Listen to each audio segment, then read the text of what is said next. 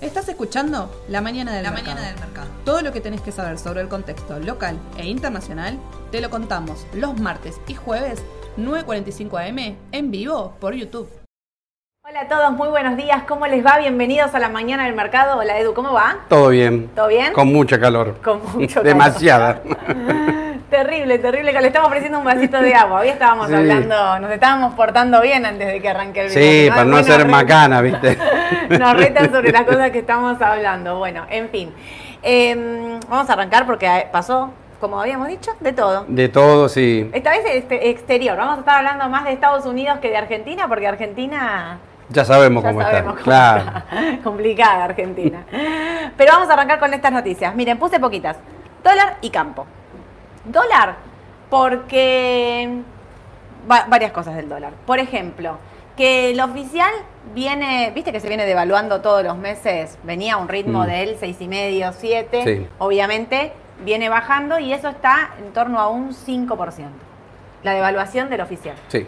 Vos mirás los contratos de futuro, lo, lo único que hacen es bajar, bajar, bajar. También eso porque tienen una tasa implícita que hace que, eh, que el mercado diga, bueno, si no va a haber una devaluación del oficial, si no va a haber, eh, en un año electoral creo que eso lo Exacto. descartamos casi Sí. todos, ¿no? Digamos que no va a haber una, una devaluación del oficial.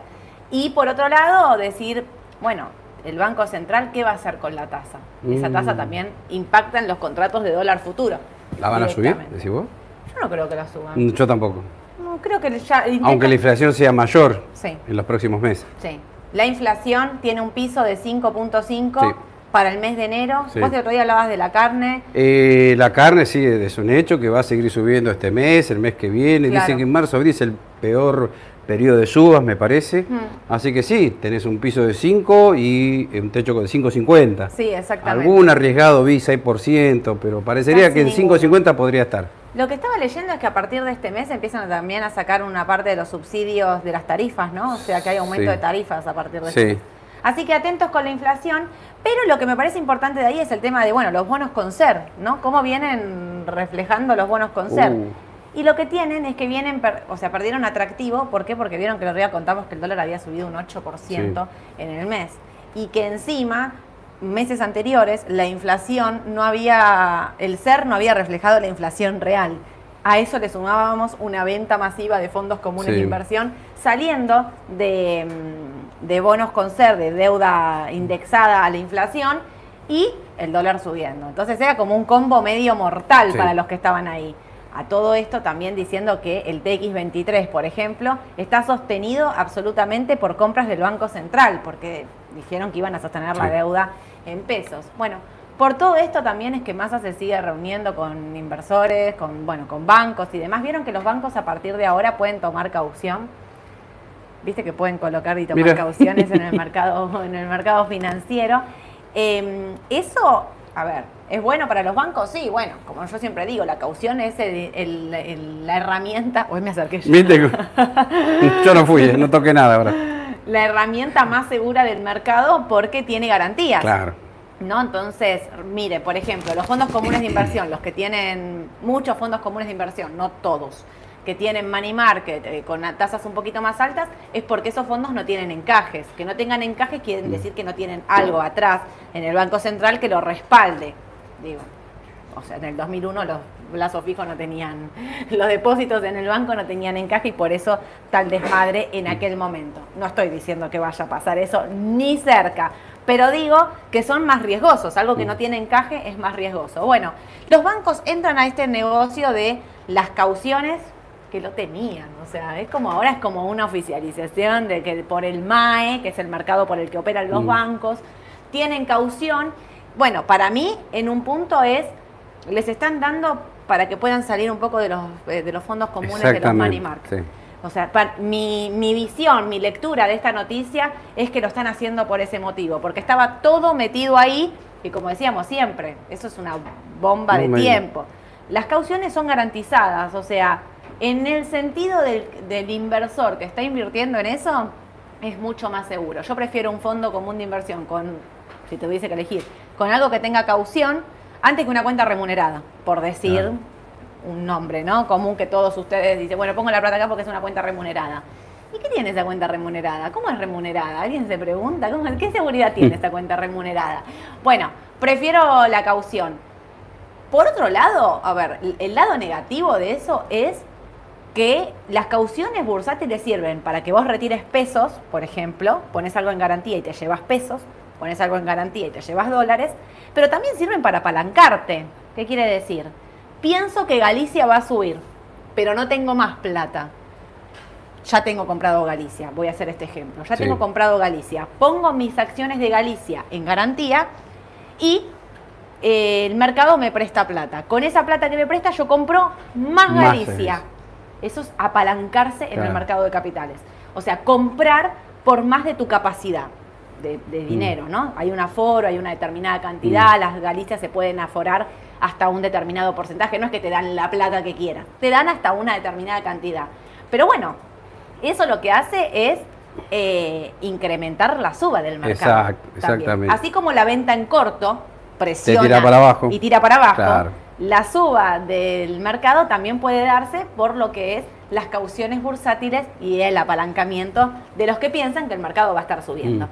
Así que, Edu, me decimos qué pensás del mercado local. Acá, ya sí, antes de ¿El arrancar mercado con todo, local? te pregunto con esto. Y sí. da la impresión que sigue, ¿no? De, que largo plazo, como habíamos dicho. Sí, Este, hay varios factores ¿no? que están incidiendo para que el mercado suba y creo que el principal es, me parece, el tema de las elecciones, ¿no? sí. Que los inversores apuestan que este va a ser un año, a ver, que en caso de ganar la oposición, no sabemos quién todavía, ¿no? Sí. Bueno, eso va a implicar un cambio en el escenario económico y político, con lo cual se avecina un horizonte distinto a lo actual, suponemos para mejor, y por eso el mercado se empieza a adelantar con subas en bonos, acciones. Claro. Así que sí, de mediano Sí, a largo plazo apuesta, sí. Es una apuesta, Es una apuesta también, ¿no? Porque no sabemos ni siquiera, como dice Edu, quiénes van a ser los candidatos.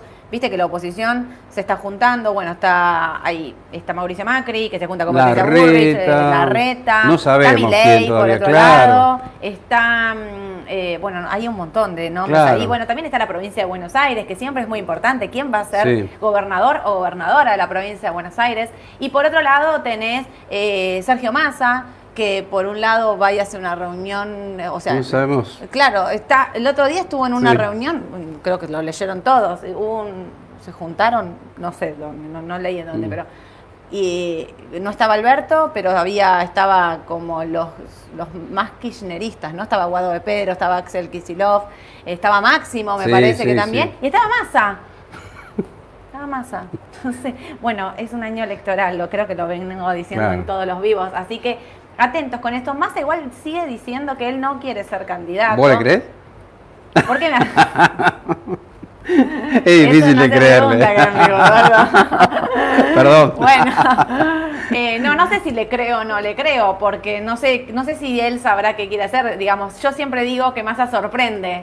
Eh, a mí me cuesta creer que no tenga aspiración a ser presidente de la ¿Por qué nación. no? Todo el mundo tiene aspiraciones, así que. Claro. ¿Por y otra cosa que me llama la atención es eh, el Papa. El Papa hablando de Argentina y diciendo que estamos en el peor de los infiernos, que es real, o sea, hay 52% de pobreza, digamos, no está diciendo nada que nosotros Mm. que vivimos acá no lo sepamos. Eh, y bueno, eh, también parecería como que, que, que está criticando a Massa, ¿no? Porque, o sea, cuando vos criticas eso, estás criticando Exacto, al gobierno al actual. gobierno actual. Claro. Está criticando a Alberto Fernández, estás criticando a Sergio Massa, que en este momento es como la figura más importante, en este momento no, desde agosto, Mm, es la claro. persona que viene sosteniendo la calma. Melconian dice, no coman pescado podrido, que esto es, o sea, está tirando los problemas para adelante, bueno, en fin. A mí de esto me queda, ojo con las cauciones, entonces que a mí me parece que es un instrumento súper seguro y demás, pero que no estén haciendo eso también, sostener el mercado local. Ojo, no, digo, estaría buenísimo, Mm. es para entender un poco qué es lo que, lo que pasa y lo que vemos. Por otro lado, eh, la deuda en pesos, ahora febrero licitación grande también. La, eh, ojo con los bonos con ser. A mí no es que me terminan de convencer en estos precios los bonos Lo con estaba ser, viendo ¿eh? a través de la página y los bonos con ser no subieron nada en el año. Nada. Y si vos miras la suba de los bonos en dólares en pesos, está muy arriba, 30, 40 en algunos casos. Sí. Eso te delata que los bonos con ser eh, bueno, implican un peligro a futuro, ¿no? Sí, que en realidad te- yo creo que tiene que ver con esto de los datos que no fueron tan reales en los últimos meses. Entonces te da desconfianza. Claro. Si miro el, el bono con ser, que no subió nada, digo, está totalmente atrasado. Sí. A esto quería ir, a esto que vos estás diciendo. Claro, yo miro un bono con ser y digo, che, compro. Porque Claro. mirá lo que subió el dólar, mirá lo que subió el- los bonos, las acciones, todo. Claro. Y esto no subió nada. Pero me genera desconfianza y digo, ¿y si en vez de un 5.5 de inflación viene un 4,5? Claro. Porque pasó en noviembre, digamos. Pero Entonces, además yo creo que en el caso ponerle que se desboque la inflación y sea del 6% mensual, Hmm. ¿vos creés que va a haber interés en comprar estos bonos? Porque el gran peligro acá es que es una deuda tan grande, Sí. va a ser, no sé, tipo explosiva dentro de un año, no se va a poder pagar, así que todo el mundo está diciendo, ojo, que ahí se viene un reperfilamiento, Claro. no sé, algo van a hacer Algo con va estos a bonos. pasar. Se- Lo que Sí, decimos sí, siempre, la deuda en pesos de una u otra manera la van a tener que desarmar y la van a tener que arreglar. Pero esto que decís vos, sí, yo no sé si compraría, digo, me da como un poco de, de- de temor. A ver, están atrasados. Esto es lo que yo quería decir. Los bonos con ser están atrasados. Tómenlo así, como Sí. con pinzas. Y otra cosa es el tema de las letras. Eh, la letra, había una gran brecha entre la letra abril y la letra febrero. Sí. La de abril estaba rindiendo eh, 105 y la de febrero estaba rindiendo no, 92, 93. Bueno. Ayer ya la vi en 103 y medio. Vos estuviste ahí con las Sí, letras, ¿no? sí, Te sí, sí. ahí en- Que es un instrumento interesante, por lo menos de corto plazo, ¿no? Sí, para la tasa fija es una tasa alta, Claro. una tasa más alta. Eh, también diversificar, ¿eh? no meter todo en letras, porque las letras, como decimos siempre, son de riesgo. ¿Por qué? Porque, bueno, ya sabemos la historia de las LECAP. Claro. Prefiero ser amarga y Sí. contarles siempre todo lo malo, pero me sirve que ustedes eh, piensen y sepan siempre qué instrumento tienen y qué riesgo están asumiendo Claro, cuando compran eso. prefiero como instrumento de corto plazo, nada Tal cual. Sí. Sí. sí, sí, No compraría una letra larga. Para quedármela de acá a diciembre, ¿no? Claro. No, no. Mm, Suena peligroso ya. No, de acá a diciembre parece como Sí, no, no, de acá a diciembre, de acá a diciembre otro mundo, otro país. Eh, y por otro lado, para terminar con esto, Dale. el campo, el campo que em, Sergio Massa va a anunciar un paquete de medidas del campo para llevar alivio porque bueno, está la sequía. Eh, superar, podría superar los 100 mil millones. El paquete de medidas busca llegar a más de 51 mil productores. La mitad del costo fiscal la tiene, que la tiene que afrontar el Banco Nación, o sea, Silvina Batakis.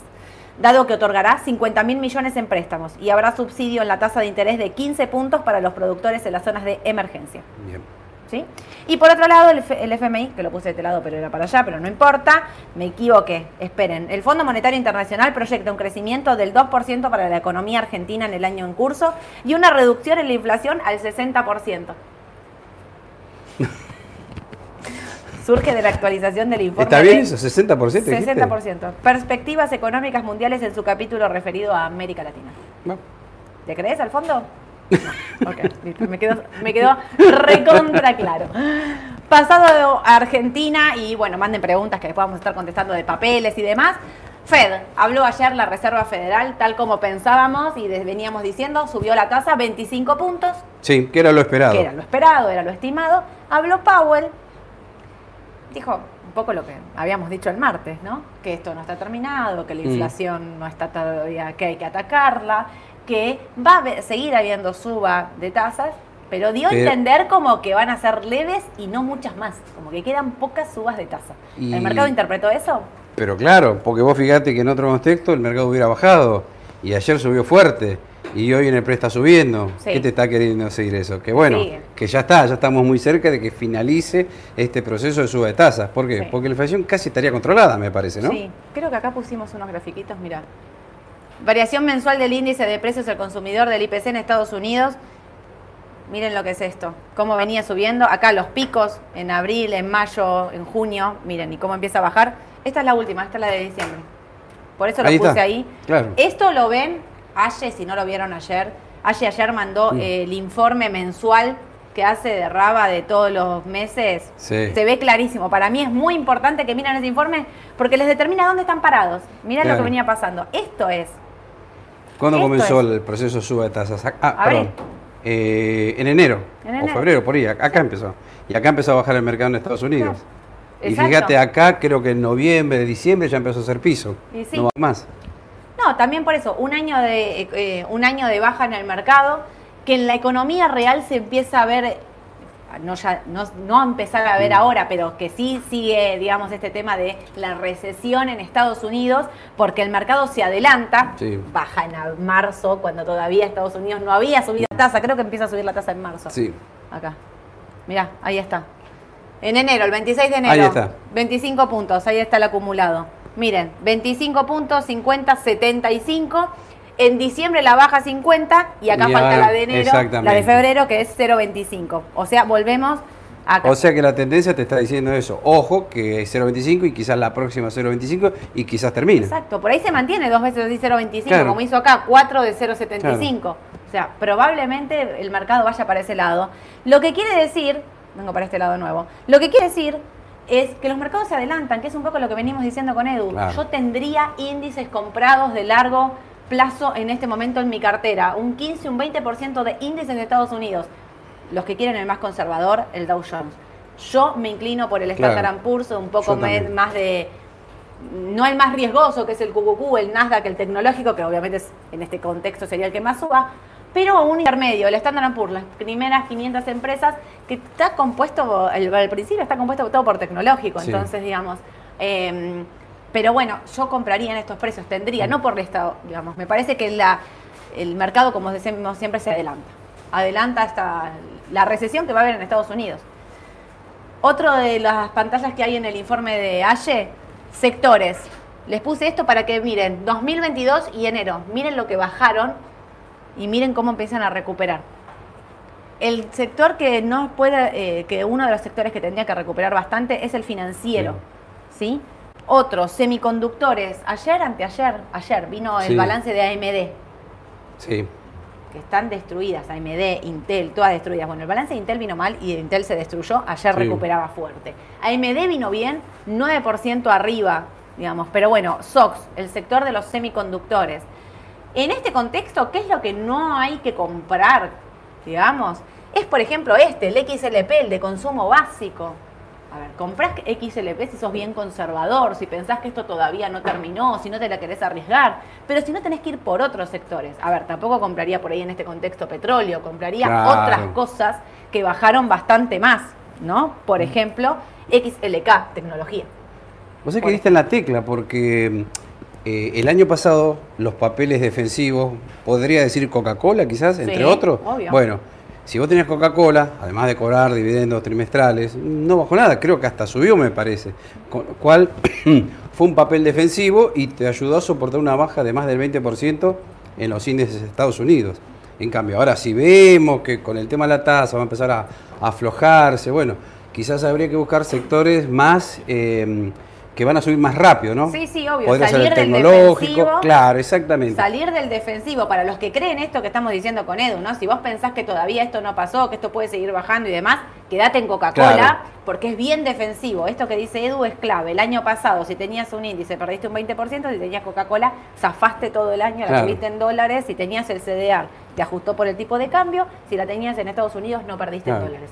Es clarísimo. Claro. Ahora, yo que creo que el mercado puede empezar a funcionar, puede empezar a subir, y quizás me paso de un Coca-Cola a un Spy, a un Claro, exactamente. Si quiero un poco más de riesgo, me paso de un Coca-Cola a un tecnológico. Digo, prefiero índices para no eh, apuntar a cada papel. Claro. ¿Por qué? Porque vieron lo que pasó ayer con Meta. Vino bien el balance. A ver, el estimado por acción vino mal. Sí. Pero las ganancias, eh, los ingresos vinieron mejor. Mejor. Pero anunció una recompra de acciones de 40 mil millones y el papel subía 18% hoy en el pre. Ayer también subió. No lo sabía nadie eso. No lo sabía nadie, pero digo, hoy viene Google, Amazon. Apple, todas al cierre. Al cierre. A veces pasa que por ahí un papel viene mal y el sector viene bien, entonces si no querés jugártela por un papel específico, por ahí lo que te conviene es comprar un índice, ya de per se diversificás Exacto. en el índice, ¿sí? Pero estás en el sector importante que, quieras estar. El otro es salud, por ejemplo. O sea, ustedes tienen que mirar lo que menos bajó, salud, sector defensivo. Claro. Utilidades, sector defensivo. Y lo que más bajó para ver dónde me podría posicionar en el caso de un rebote. Turismo, semiconductores, bueno, comunicación Mm. claramente venía con un atraso ahí, hay una, hay una, un tema del 5G Mm. y demás, por eso no, no lo estoy mencionando. El energético, A mí los petroleros me gusta, igual que el XOP, pero digo, quizás veo otras alternativas un poco mejores en este momento de suba de mercado, ¿no? No sé, vos qué pensás, Edu. No, pienso lo mismo. Además, creo que el martes pasado dijimos que éramos más optimistas con el mercado de Estados Sí. Unidos, ¿no? Y bueno, me parece que con esto que pasó con la tasa, los balances que está llegando, somos más optimistas ahora, ¿no? sí, sí. Igual ahí, por ejemplo, miraba el Dow Jones, hoy está, el Dow Jones es el único que está apenas negativo antes de, Sí. de empezar este vivo, no sé cómo estará ahora, pero mm, tenía ahí, un- tiene un- como, un, como un techito de corto plazo que podría hacer que de corto corrija algo. Eh, no así el Standard Poor's y el Nasdaq que tenían ambos para seguir. Una cosa antes de cerrar con esto, Google tiene una resistencia importante en 101, está ahí Sí. muy cerca, Apple en 148 y Amazon en el pre, que están las tres subiendo como un 4,5%. Bien. Esto está acompañando un poco por lo que hizo Meta. Entonces, ojo con los balances de hoy, porque por ahí el balance viene bien, pero ya subió demasiado y entonces corrige, o el balance es excelente y siguen. Pero Amazon está cerrando un gap en 109.60, exactamente en ese precio estaba antes de arrancar el vivo. Así que si los compran, ojo con el corto plazo, porque vienen balances, son siempre complicados. De largo, de largo o- opino como vos, o sea, si no sé qué papel elegir, me voy a un índice. Sí, sin duda. Y en el caso de si el inversor está en pesos, está en Argentina, bueno, busco un CDR de QQQ, por ejemplo, Sí. ¿no? Se puede de Argentina en pesos comprar también. Sí, sí, Recordemos sí, obvio, porque a los veces tres. nos Sí. olvidamos, ¿viste? Recalcamos lo de afuera, pero acá también se puede hacer algo. Tal cual, muy bien, Edu. los tres índices, los, Los tres, tres índices, sí, operan sí, sí, sí, CDR, los tres, El sí, Dow, sí, sí. el Standard Poor's y el QQQ. Exactamente. Bueno, Edu, Uy, ¿qué tenemos acá? No lo puedo viniste creer. con todo, ¿eh? Sí, sí, sí. ¿Lo venías anticipando? Y sí, hoy lo hablé con Ayelen y le dije, ¿cuándo más o menos empezamos lo GBTC? Recordemos que es esto, es un fondo que tiene eh, Bitcoin, ¿no? Sí. Y Es la forma de comprar algo que replica el Bitcoin en la bolsa. Exactamente. Para decir, ¿es Bitcoin? No, no es Bitcoin. ¿Le des una billetera? No. Compras GBTC y lo tenés en tu cuenta comitente como una acción más. Claro. Replica el, el Bitcoin, puntualmente. Y vos sabés que con Ayelen dijimos, vamos a hablar del Bitcoin. ¿Por qué? Porque nadie está hablando de este instrumento. Nadie. ¿Y qué pasa? El mercado castiga consensos. Cuando nadie habla de un activo, bueno, es momento de pensar, ¿no será que ahora por ahí? Entonces vimos el gráfico y dijimos, bueno, el 9 de enero, creo que fue más o menos por esta fecha acá, dijimos, bueno, está cortando la media de 21 barra 42, primer señal. Segunda señal, empezó a haber compra MACD. ¿Les estoy diciendo que hay que comprar? No, simplemente síganlo, porque este, está la posibilidad, si llega a cortar la media de 200 ruedas en 14 dólares con 50, bueno, ahí sí les diría hay un cambio de tendencia. ¿Qué tiene a favor el Bitcoin? Que ahora empezó a subir a Estados Unidos. Y siempre está medio como correlacionado, ¿no? O sea, si suben las acciones tecnológicas, ¿por qué no podría subir el Bitcoin también, no? Tal cual. Para seguirlo, es un instrumento agresivo, Sí, sí. así volátil, tengan Muy, cuidado, ¿eh? Muy volátil. Ojo, no, no es que tienen que hay que comprar el 100% una cartera. No, no, no, no, no. no, 5, no 10%, no más, ¿eh? porque es muy volátil. Pero bueno, para tenerlo en cuenta, para aquellos que quieren algo especulativo y muy agresivo. Te sumo una cosa más. Mm, Viste, yo voy al programa que hacemos con los pesos Sí. y siempre hay alguien de criptomonedas, siempre hay alguien de, de- del- de una empresa o de otra. Yo no los conozco porque no es mi mundo, el mundo de las cripto. Pero los escuché a todos decir siempre lo mismo. El Bitcoin cada tres o cuatro años, no me acuerdo ahora exactamente cuánto, baja un 85% Sí. siempre hace una corrección así. Al año siguiente de esa baja fuerte, el año pasado creo que el Bitcoin terminó casi un 80 bajo, un Sí, sí, 85, sí, creo que terminó cierto. exactamente en ese número que ellos venían sosteniendo, digamos, antes de esa baja fuerte. O sea, muchos me decían que había que comprar y demás. No sé, a mí afuera me decían como va a bajar, pero cuidado. y siempre me decían que el año siguiente, habrá que ver qué es lo que pasa, a esa baja fuerte lo recupera. Y eso es una posibilidad porque es un Lo instrumento recupera. sumamente volátil. Puede ser. Es un a ver, hay que hacerle poco o sea, tiene poco fundamental, poco análisis, porque es un mercado nuevo, es un mercado en desarrollo, se dice que es el futuro. A su vez hay un montón de exchange que caen, que estafan gente, digamos. Sí. Bueno, también hay que tener mucho cuidado donde, como decimos siempre, donde uno pone su plata. Eh, pero, y de todas, yo también le pregunté esto, porque viste que hay miles, no sé cuántas criptomonedas hay, todos siempre me dicen, la única que va a sostenerse por su estructura, por cómo está armada, ¿eh? no entiendo nada y estoy repitiendo, ¿eh? aclaro, es Bitcoin. Bitcoin. ¿Y Ethereum? No, dicen que tiene algunas fallas. Ah, mira. Incluso que viste que hay Ethereum punto .2. Sí. Bueno, dicen que la van, va- van a seguir apareciendo otros tipos de Ethereum y van a ir migrando porque digamos, hay mucho para mejorar. Bueno, Recordemos que el Bitcoin también es una, una emisión limitada. Puede llegar hasta una cantidad Sí. de hasta 2 millones de Bitcoin. ¿eh? sí. Bueno, en fin. Bien. Bien. Ah, y otra cosa, ahora que decís baja del 85, llegó a 66 mil, puede ser, 65 mil dólares. Y bajó a 9 mil, puede ser. Die- eh, no, Nueve- 17, o 16 mil. 16 mil. 16 mil. 16 mil era. A 16 ah, perdón. llegó. Este, bueno, A sí, 16 es una baja muy, Una baja muy fuerte. fuerte. muy fuerte. Claro, pero Así como un rebote todo, puede haber. Todo, todo el mundo te habla, como dice Edu, cuando está ya en 70 mil, todo el mundo te dice, eh, comprá, como no, todos compraron aparte, ¿eh? cuando Sí, está en 70 mil, sí, todos compraron y cuando está en 15 todos habían vendido en 70. Sí. Siempre. Terrible.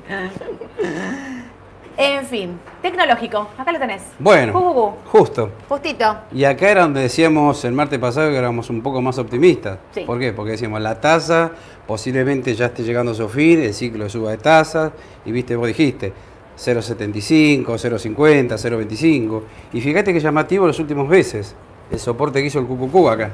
Ya Sí, te sí. estaba diciendo algo acá. Sí. Y bueno, ahora empezó a dar compra MACD por acá, las medias de 21 barra 42, y bueno, faltaba este detalle, la media de 200, que siempre lo decimos, la media de 200 ruedas es un indicador de largo plazo, que si lo pasa, bueno, es una señal muy potente, ¿no? Acá ya tenemos tres indicadores que nos están dando señal de compra, así que para tenerlo en cuenta para aquellos que están quizás totalmente fuera del mercado, ¿no? Claro. Sí, sí, totalmente. Hay que tener, mira, estaba mirando este piquito ahí, pero igual tiene para seguir, ¿eh? Yo de largo estaría comprada, repito, de largo sí. estaría comprada. Decíamos que era te- 290, 300 el, el techo, bueno, lo pasó. y el- 335 ahora. Y ahora se abre 335. Es una suba interesante de Obvio. corto mediano, ¿no? Para un índice aparte. Para un índice, Para un claro. índice, que estás hablando de algo más tranquilo, más conservador Claro. que comprar una acción. Claro, por ejemplo, Tesla, que suele subir si el mercado arranca, porque es un día 5%, ¿viste? Terrible. Hay papeles mucho más volátiles. Tesla aparte, como decimos siempre, viste, Elon Musk habla y sube, baja, el balance viene bien. ¿no? Era una apuesta. Hasta hace subir las criptomonedas Max. Bueno, no te extrañe que hable y, La y suba. perrito, claro. ¿Cómo era esa Doge? La El del Doge- perrito. Dogecoin, algo así. Doge, gracias. Ahí está, Doge. Aye nos corrige porque se quiere morir cuando empezamos a hablar. y ese es el SPY, el Standard Poor's. Y el SPY Acá. también. Yo te diría, los tres índices están bien. Quizás este es el mejor. Sí. ¿Por qué? De Porque corto ojo con los 4.15, ¿eh? Claro. De corto ojo con los 4.15, pero Pero vos fíjate que el. SPY, que es el estándar por 500, está mucho mejor que las tecnológicas. ¿Por qué? Porque ya lo había superado antes. Hace varias ruedas que lo superó. Sí. Así que esta es la mejor señal también. esta es una línea de tendencia como había hecho Leonel el otro día con el Dow Jones. ¿Qué hiciste? Ahí. Exacto. Corta la línea de tendencia bajista. Tenés todo a favor desde el punto de vista técnico. Y de lo fundamental, el tema de la tasa, que quizás termine el ciclo de suba. Obvio. Así que tenés esos dos elementos para ver el mercado ahora, ¿no? Importante. Edu, y otra cosa, mañana dato de empleo. Ah, mañana dato de empleo, otro dato importante. Y los balances que van a llegar hoy después del cierre, Apple, Amazon y me olvido, Google. Y Google. Google, perfecto. Así tres. que eso puede tener mucha incidencia mañana. Obvio. Esperemos que a favor. Obvio. Y una cosa, para los recontra conservadores que siempre me están preguntando, tengo algo de dólares, pero no los quiero poner nada, los quiero mantener, los que tienen dólares en Estados Unidos. Eh, me preguntaban siempre por el tema de los bonos del tesoro. Bueno, yo siempre hablaba de que los bonos del tesoro, si sube la tasa, te complicaba en el corto plazo, porque para que suba la tasa, baja el precio. Bueno, ahora es momento para los que tienen esos dólares ociosos que no saben qué hacer, y, pero no los quiero poner en nada, no me animo, ¿viste? que aunque sea me rindan algo porque no quiero perder, bueno, rinden un cuatro y medio aproximadamente. Este es momento de comprar bonos del tesoro. ¿Por qué? Porque no hay una expectativa de suba de tasa o son estos 0,25 que hace que el precio del, del bono no se destruya. Claro. Lo aclaro porque siempre es algo que me están preguntando Sí, mucho. sí, sí. Porque no, vos no, vos no invertís todo tu capital, pero a veces te da cosa tener algo ahí. Capaz que tenés "Se- efectivo hacelo". sin moverlo hace días, semanas, meses. Exacto. Y sí, bueno, compro bono del tesoro, compro un ETF de bono del tesoro, También. TLH, por ejemplo, Sí, que sí, es a sí. 10 años. Y bueno, algo te va a subir, algo de interés te va a dar, así que Claro. para tener un efectivo no, no sirve, ¿no? Metelo no, ahí que es mejor. Algo te va a agregar, algo. algo. te va a rendir. Claro. Pero comprarlo antes te decía que si te sube la tasa, el, bueno, si ustedes miran, no sé, el TLH van a ver que es una línea para abajo. Claro. O sea, es un y que bueno, ahora vamos a tener la Ahora inversa, sube el precio y baja el rendimiento, ¿no? Exactamente. ¿Tenemos algo más acá, Edu? No. Bueno, dejo ahí el numerito para que los que no lo agendaron lo agenden. Y otra cosa ahora que nombramos el bono del tesoro, Sí. también beneficia a los bonos argentinos, por eso están subiendo. Sí, sí, sí, obvio. Porque los inversores ¿qué hacen? Bueno, buscan ahora bonos eh, con mayor rendimiento eh, en otros países, ¿no? Y sí, En el caso de Argentina, que tiene una tira enorme todavía. 35. 35 de andar por ahí. 35. Edu, mira, eh, hablando de bonos. Bonos, AE38, GD30. ¿Mantenés bonos? Sí, sí. ¿Sí? Sí, sí, también los bonos, ¿eh? AL30D, que siempre lo seguimos, está en 32, 32.20 por ahí, y tiene la resistencia en 32.50, así Sí. que si lo supera, yo creo que lo va a superar, no sé si ahora. Sí. Pero me- mantendría- mantendría ¿eh? los bonos, sí. Mantendría los bonos seguro. Eh, yo tenía un poco de duda de, de- de entrar en estos precios, pero vos me, me, Sí, me sí, mostraba el otro día, me decía, mirá que yo compraría, me parece que, que están para, para seguir. Sí. Están muy firmes, por lo menos no bajan. No sabemos si es por la compra que el Banco Central no está diciendo cuántos Di- bonos Diste en la tecla, porque en otro momento, como subieron tanto, 18 a 32, vos decís, bueno, ahora sí una baja violenta, una fuerte toma ganancia, y la toma ganancia es pequeña, efímera, o sea Sí, que sí, sí. baja y está cerca de la resistencia. Una lateralización importante ahí en estos Exacto, que en algún momento por ahí la pase, así que ahí se abre el camino Por ahí es una quizás. acumulación. Eh, Claro, y por ahí va a buscar los 40, 41 dólares, ¿no? 39, por ahí anda. Sí. Exacto. ¿Cómo ven? eh, ¿Habrá rotación de Argentina a Estados Unidos? Yo creo que no. No. Yo, no yo no saldría de Argentina para irme a. Estados Unidos. Digo, si tengo fondos, que todavía no, no liquidez, por decirlo de una manera, eh, compraría. Si ya tengo Argentina, bueno, que no, porque justo nos preguntan qué recomendamos de Estados Unidos. Eh, los índices. Los Justo, índices. ¿qué ETF replica los índices de Estados Unidos? Eh, Después lo escribimos si quieren en el, en el vivo, pero DIA es el que replica el Dow Jones. SPY es el Standard Poor's y QQQ es el que replica el Nasdaq, el tecnológico. Perfecto. Esos tres cotizan igual en el CDR, Sí. cotizan exactamente igual en Estados Unidos. Así que yo, repito, compraría, Sí, sí. compraría SPY. sí. También por un tema de dólar, porque no veo, el dólar no baja, no, es No. una realidad, no, está ahí presionado. Eh, Meta, bueno, Meta, después de la recompra de acciones de ayer, a ver, estaba destruida, porque los, el último Ese era el balance del metaverso claro. había sido malísimo. Claro, ese era el tema, claro. ¿Tiene para seguir subiendo? Sí, tiene un montón. Y quizás sí, la verdad es que es muy volátil. El- Pero la- ya comprar 19 arriba da un poquito de miedito. A mí me da miedito. Por ahí esperaría para comprar. Si quizás pensás de largo plazo. Claro, bueno, claro, pero- claro. Eh, la tasa de los bonos del tesoro sigue invertida. ¿La recesión no le preocupa al mercado? Eh, esto un poquito que decíamos antes. Yo creo que sí, que la tasa esté- eh, la curva está invertida y eso provoca recesión. Creo que el mercado lo descontó en un 20% abajo Sí. del índice del Dow Jones eh, y un 27 para el tecnológico el año pasado, un Sí. 10 para el Dow Jones. Mucho de esa recesión para mí está descontada en el mercado de capitales. Adelanta, Sí, siempre. opino lo mismo. Eh, nunca operé caución. ¿Cómo es la metodología para un particular? Bueno, hago una cosa. Esta pregunta la voy a contestar específicamente el martes. Les voy a mostrar un ejemplo con, de cuánto tengo de Mm. cuánto puedo comprar con si tengo un, un papel, una acción o un bono, Mm. cómo hago para tener caución en mi en mi cartera para comprar y para colocar. Voy a hacer un ejemplo Mm. práctico de las dos, así, porque es re largo si no. Eh, ¿Cómo es bueno estar invertido en empresas chinas a pesar de sus provocaciones contra Taiwán? ¿Cómo se comportarán las acciones ante una aventura militar china? Mira, vengo leyendo de China un montón. China siempre también es un, es un indicador para todo el mundo porque, por- no solo por lo que consume, por lo que produce, por todas las fábricas que hay en China. Y Alibaba, todo. A mí me da miedo esos papeles porque están siempre como en conflicto con Estados Unidos y están siempre, lo deslisto, no lo deslisto. Ver, ¿es un Sí. riesgo comprar? Sí. Pero las acciones chinas Están muy baratas. Baratas. Sí. Baratas. Hay un índice, estoy pensando. FXI, XLI. No, FXI. FX y latina. FXI. Ese es el, un Ese ETF de China. Un ETF de China que replica, eh, debe, después también lo podemos armar, Sí. con todas las papeles, eh, las empresas chinas que están ahí. FXI me parece que puede ser una buena opción, no lo tengo en precio, no lo tengo visto, pero sí que todos los papeles chinos que vengo viendo, todos, todos, muy bajos. Sí. El conflicto con Taiwán está, la pelea con Taiwán está, la pelea con Estados Unidos está, todo. O sea, es un mercado Mm. de riesgo. Pero como empezó a, a- a- a abrir y, y cerrar su, o sea, mejor dicho, a, re-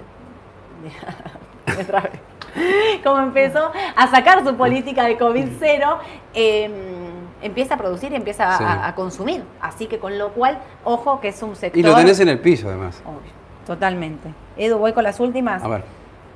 Eh, Cresud, ¿qué opinas? Y- Cepu, ahí todo lo que es Argentina, ¿qué pensás? Sí, son buenos papeles, ¿eh? Eh, yo creo que pueden seguir subiendo. No sé si van a ser los mejores, pero son, son buenas opciones.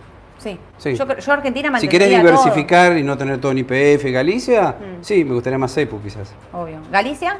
¿La ves Sí, para sí, seguir? sí, sí, sí. No podía ir con los 14 de corto, como decíamos Viste, siempre, pero... claro, 14, después corrigió, pero no parece querer bajar mucho, es como que está lateralizando para quizás volver otra vez, ¿no? Repito, ahí, por ahí también en los papeles argentinos hay una acumulación. Sí, sí, Esa pasa lo lateralización mismo, es una exactamente. acumulación. Puede pasa ser, lo ¿eh? mismo, sí, sí, sí, sí. Bueno, eh, hay un montón de preguntas porque hablamos de esto de, de qué hacer para comprar bonos del Tesoro. Eh, el negocio de los bonos en Estados Unidos sería con la venta a mayor precio. A veces son a veces son bonos a descuento, digamos que pagan 100 y vos lo comprás, puede ser una cosa, a 97 y otra vez es tener rendimiento, como dijo Edu, si compras un ETF de un bono como Claro. el TLH que replica un bono a 10 años, 10 años. de Estados Unidos uno teniendo cuenta, bueno, obviamente voy a hablar de Raba, teniendo Sí. cuenta en Raba, ustedes pueden comprar o bonos del Tesoro Mm. o estos ETFs directamente en Estados Unidos, siempre y cuando no tengan restricciones para operar contado con liquidación. Porque hay que convertir los pesos a dólares por contado de liquidación y si tenés subsidios, si compraste los 200 dólares al oficial o no. Hay que chequear todo eso. No van a, exactamente, esos no pueden comprar. Pero si no, desde la misma cuenta comitente, bueno, llamen a Edu, a Sí. Leo, a Fer, a Priya, a Aye, a Mauro, a todos, todos les cuentan cómo comprar. Igual podemos también hacer. El, lunes, el martes, si quieren, explico cauciones y bonos del tesoro. Bueno, Edu, ¿estamos? ¿Ya están? Ya estamos. Bueno. Son y 38. Upa. Eh, una cosa quiero decir, agradecerles todos los mensajes que nos mandan por las redes, eh, de que sigamos así, de que nos mandan un beso, de que los felicitan. Les puedo asegurar que no solo para mí, para todos, todos, Aye, Mauro, Ale, todos, Edu incluso, es buenísimo Sí. recibir eso porque nosotros le ponemos todo a esto, créanos, porque el otro día nos pasó que nos empezamos a reír y no, no es lo nuestro, decimos no, siempre lo no. mismo, ¿no? O sea, nosotros estamos para hablar por teléfono con ustedes y asesorarlos, pero bueno, eh, gracias, les quiero agradecer porque nos llegan un montón de mensajes. El otro día alguien escribió en el chat que te conocía de hace mil años. vein- 20 años. Sí, no sí. podía creer. Y Edu es un histórico del mercado de capitales. Pero encima, no, pero me conocía de, De otra, de cosa, actividad, de otra nada que ver con esta. De, tu, de tu otra vida. De otra vida. Dejémoslo acá. Los espero el martes a las 10 de la mañana en vivo para contarles todas las noticias más importantes. Atentos a las alertas que van a estar llegando de los balances del día de hoy. Un saludo a todos. Chau, chau.